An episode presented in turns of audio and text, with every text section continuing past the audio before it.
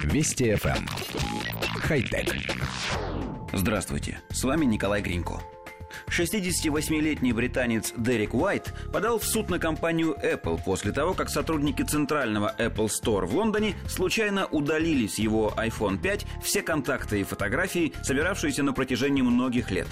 В рамках иска пенсионер потребовал у Apple компенсацию в размере 5000 фунтов за потерю личных фотографий и видеозаписей с проведенного на Сейшельских островах медового месяца. Как рассказал истец газете The Sun, на его телефон пришло уведомление о том, что аппарат неисправен. Уайт отнес его на диагностику специалистам Apple. Когда он вернулся за устройством, в магазине сообщили, что проблема решена, и спросили, сохранились ли резервные копии файлов. Как выяснилось, бэкапов у британца не было, и данные с iPhone оказались утеряны безвозвратно. Apple отказалась принимать ответственность за утрату данных, утверждая, что Уайт не предоставил доказательства каких-либо потерь. Суд обязал Apple выплатить пострадавшему 1200 фунтов, признав сотрудников компании виновными в халатном отношении к смартфону истца. Коллектив редакции нашей программы, прочитав эту новость, задумался о феномене, который называется «внешняя память».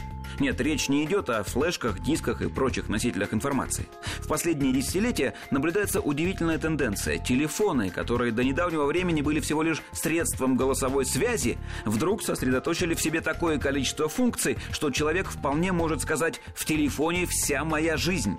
У него может не быть компьютера или планшета, но есть смартфон, в котором его записная книжка, почта, номера друзей и знакомых, фотоальбом, семейная видеохроника, развлечения, связь со всем миром и доступ к любой информации.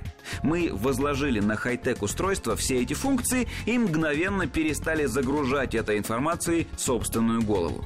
Кто из нас помнит наизусть хотя бы пять телефонных номеров? Кто из нас помнит дни рождения хотя бы 10 человек?